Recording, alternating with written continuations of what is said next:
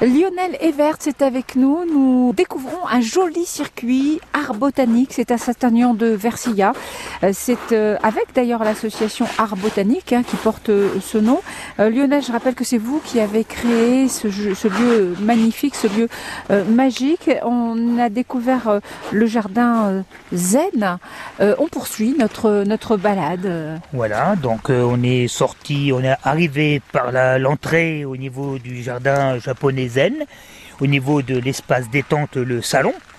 Et puis on part dans la promenade et on arrive du côté euh, du, de la cascade. Et là on a la cascade, la grotte.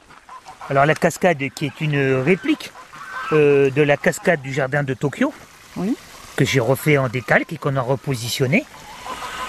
Et, on a donc euh, la grotte avec eh ben, des sculptures dans le jardin. Il n'y a pas beaucoup de sculptures, mais bon, c'est pour ça que ça s'appelle art botanique. J'aime l'art. Et on a des sculptures euh, dans. Alors, ça, c'est des racines. La base d'un tronc, c'est du teck. Et ça vient donc de, de Taïwan. Et c'est ben, c'est un artiste qui a sculpté ça directement comme ça. Et c'est un dragon. Alors, j'ai mis le dragon là, dans la grotte. Je trouvais que ça allait bien. Et en fin de compte, euh, dans l'histoire et dans les codes du jardin zen, vous avez l'arrivée d'eau qui doit toujours arriver pour les pièces d'eau à l'est. Et là, on a la cascade à l'est et le dragon.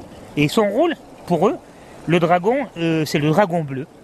Exactement, le dragon bleu qui défend les mauvais esprits qui arrivent dans l'eau pour venir embêter les bons esprits. Parce qu'en ah que, en fin de compte, au départ, c'était les nobles qui avaient ces espaces. Alors eux, c'était, il y avait encore de la place, des étangs, c'était très grand, des lacs. Et les morts, ils les mettaient euh, au niveau de ces espaces, de ces jardins japonais. C'était leur, euh, leur lieu de sépulture, et, donc ils restaient là. Et donc euh, les esprits restaient ici. Et les mauvais esprits venaient les embêter. Et alors eux, ils ont décidé que le dragon bleu défendait à l'est les mauvais esprits qui venaient par l'eau. Mhm. Et on a la possibilité d'avoir un droit, on va dire presque, c'est un code, mais un droit d'avoir de l'eau qui arrive aussi à l'ouest, comme vous avez là-bas. Et là, à ce moment-là, c'est le tigre. Alors la sculpture, c'est pour ça que c'est un tigre, c'est le tigre qui défend les mauvais esprits qui arrivent à l'ouest. Voilà pourquoi le tigre, il est là-bas. C'est une représentation. Mhm. Voilà, donc euh, pareil, les lanternes sont, sont aussi en des significations. Là-bas, c'est une lanterne d'ambiance, elle est droite. Là-bas, c'est une lanterne de passage qu'on va rencontrer là, quand on passe sur le petit pont. Oui. Avec ces petites rigoles qui alimentent euh, eh ben, les pièces d'eau.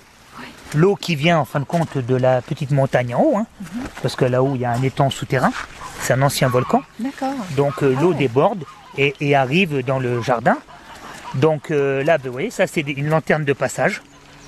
Alors elle est faite vraiment au niveau d'une intersection où ils mettaient des bougies pour éclairer le passage avec. Euh, alors oui, voilà, ça c'est un cryptoméria, vous voyez. Euh, alors, Magnifique. voilà, ben, il a vraiment la particularité de, d'être vraiment déformé, vous voyez. Ah ouais. Alors là, vous en avez euh, un, deux, ça ressemble à un éventail, vous savez. Oui, c'est ça. C'est vrai. Donc vous devez avoir à peu près ouais, quatre ou cinq variétés de cryptoméria vraiment qui représente euh, la bassonette à autre aussi. Euh, on essaie de faire découvrir euh, différentes variétés que le cryptomeria qu'on connaît, élégance classique. voilà, le but c'est vraiment toujours pareil, la découverte. On va vous retrouver demain d'ailleurs pour la suite de ce reportage sur France Bleu Creuse. Lionel Evers, à demain À demain